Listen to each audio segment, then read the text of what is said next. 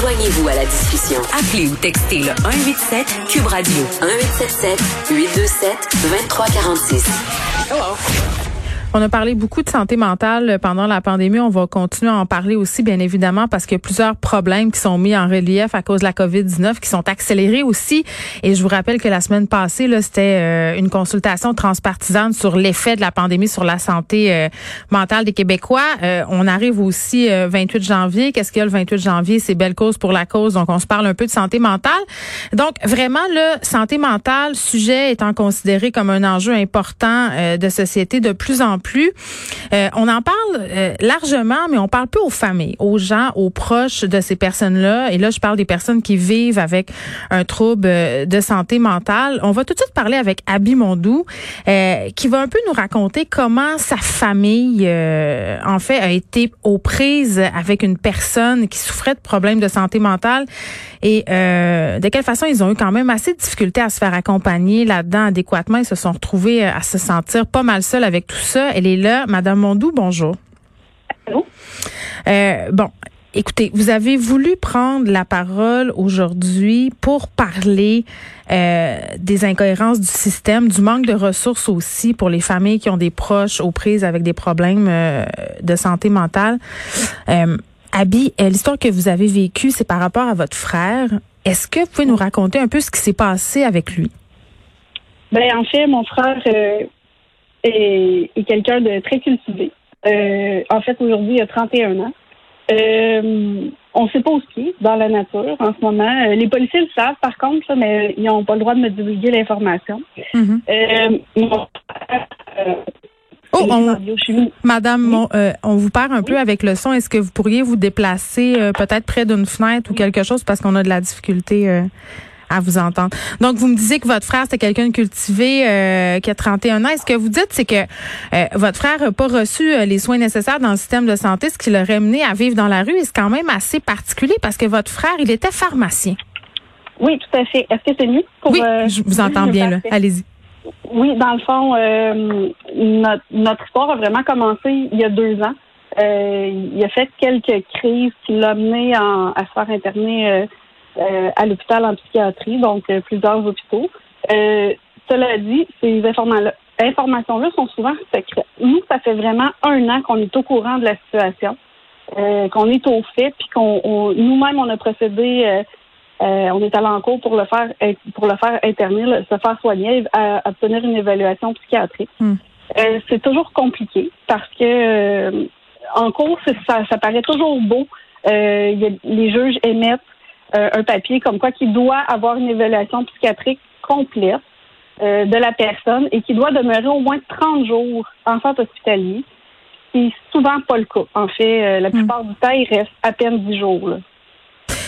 juste pour qu'on comprenne bien, là, Madame Mondou, je reviens sur le fait que votre frère était pharmacien. Donc, pendant qu'il y avait ces épisodes-là, qu'il y avait des épisodes dépressifs qui faisaient, si on veut, des in and out entre l'hôpital et son appartement, est-ce qu'il continuait à pratiquer comme pharmacien? Au début, oui. Après ça, euh, dans le fond, les médecins l'ont arrêté. Quand moi, quand nous, la famille, on s'est impliqués, mhm. euh, les médecins l'ont arrêté au travail. Puis là, il était plus inapte. Il était inapte euh, au travail. Là. Il était même plus fonctionnel avec lui-même. Donc, même pour faire les déclarations de ses payes ou de payer ses comptes, c'était impossible. Ben c'est particulier parce qu'on est un peu dans le préjugé que ce type de personne-là peut pas souffrir de troubles de santé mentale, que euh, justement c'est une personne surscolarisée qui était même en voie de s'acheter euh, une pharmacie. Qu'est-ce qui fait qu'à un moment donné, vous décidez, euh, Madame Mondou, avec votre famille, de prendre les choses en main, d'aller chercher une ordonnance de la cour pour le faire hospitaliser un peu contre son gré, là, finalement? Oui, tout à fait. Ben, en fait, il pouvait perdre sa licence euh, pour, pour pratiquer la pharmacie. Hmm. Euh, donc, il était, euh, c'était une infraction. Dans le fond, tu as le droit d'être malade, mais tu n'as pas le droit de le faire dans les, dans tes fonctions. donc, c'est un peu, c'est un peu intense. c'est sûr qu'il y avait de la surconsommation là-dedans, autant de médicaments que de drogues. C'est ce qu'on s'est aperçu avec autres Montréal. puis on s'en est aperçu par la suite de nous-mêmes. Là, hmm. c'en était c'était excessif. Là. Puis quand vous l'obtenez, cette ordonnance-là de la Cour, euh, et qu'on demande en fait une hospitalisation pour une durée X, qu'est-ce qui se passe à partir de ce moment-là? Ben, en fait, euh, ce que je déplore énormément, c'est que, euh, je sais pas, j'ai le droit de nommer l'hôpital où, il, où il était, là, mais on n'a eu aucun contact avec eux. Si ma mère ne s'était pas présentée à cet hôpital-là, on n'avait aucun contact. Donc, nous, l'ordonnance de la Cour est à mon nom à moi, parce que c'est moi qui l'ai demandé, mais il ne me, on ne me contacte pas pour savoir qu'est-ce qui se passe puis qu'est-ce qui est arrivé. Donc, euh, ah, vous voulez dire qu'à partir du moment où votre frère rentre à l'hôpital pour se faire soigner sous l'ordre de la Cour, finalement, vous n'avez plus aucune nouvelle de lui? Non, c'est lui refuse. Euh, nous, on n'en a pas. Mais il faut comprendre que lui n'a pas les capacités de s'occuper de lui-même. C'est pour ça qu'il est interné. Mais il y a quand même quelque chose qui s'appelle le droit à la vie privée, non? Oui, tout à fait. C'est juste que nous, on n'a même pas le droit. Moi, ce que, moi, je voulais pas savoir euh, ce qui en était de son dossier. Moi, je voulais donner ma version des faits et expliquer ce qui se passait. Donc, euh, lors, lors de la première fois qu'on était intervenu, hmm. euh, mon frère croyait qu'il était espionné par son téléphone, puis que tout le monde l'espionnait, puis par l'entremise, la famille était espionnée aussi. On lui a remis, c'est la première chose qu'on a faite à l'hôpital, c'est lui remettre son téléphone. C'est comme euh, ce que vous voulez. Il avait pas l'air au courant de son dossier, c'est ce que vous entendez? Exactement. Il n'y avait aucune information parce qu'il ne nous avait pas demandé pourquoi il était interné. Hmm. Donc, la, la Cour ne fait pas le relais non plus entre les deux. Est-ce que pendant tout ce processus-là, parce que j'imagine que c'est très long, là, réussir euh, à aller chercher une ordonnance comme celle-là, est-ce que vous vous êtes senti accompagné adéquatement et par le système judiciaire et par le système de santé? Euh, le système judiciaire, je trouve qu'ils sont vraiment à l'écoute. Ils nous, ils nous donnent beaucoup, beaucoup d'espoir, mais, euh, mais l'hôpital, non. pas du tout. Hmm. le chemin se fait pas. J'ai téléphoné moi-même à l'hôpital où il a été interné pour la première fois en mon nom. Évidemment, c'est ça qui est drôle. C'est toujours en notre nom à nous.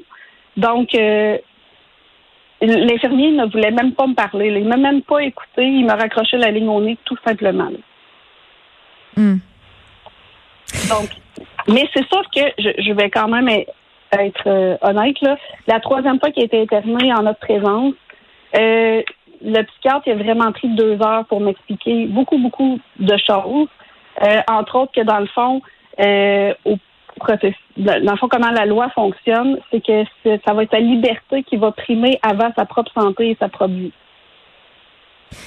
Là, la dernière fois que votre frère a été hospitalisé, euh, Madame Mondou, il a été hospitalisé combien de temps?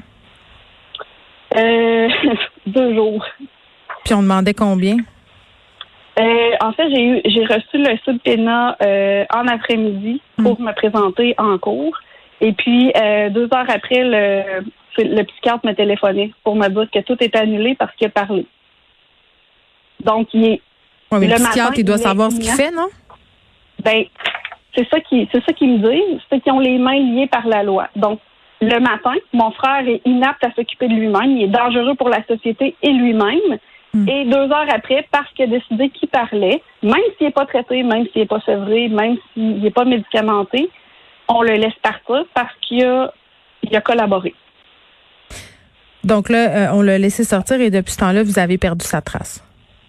Tout à fait. En fait, euh, c'est, depuis le, mois de septembre, on ne sait plus du tout ce qu'il est. Il vit dans le ou quoi? Euh, ben, on pense qu'il est dans un centre pour personnes itinérantes. Euh, c'est ce qu'on a eu comme dernière information. Euh, moi, je suis allée faire une, déclaration de personne disparue au mois de novembre.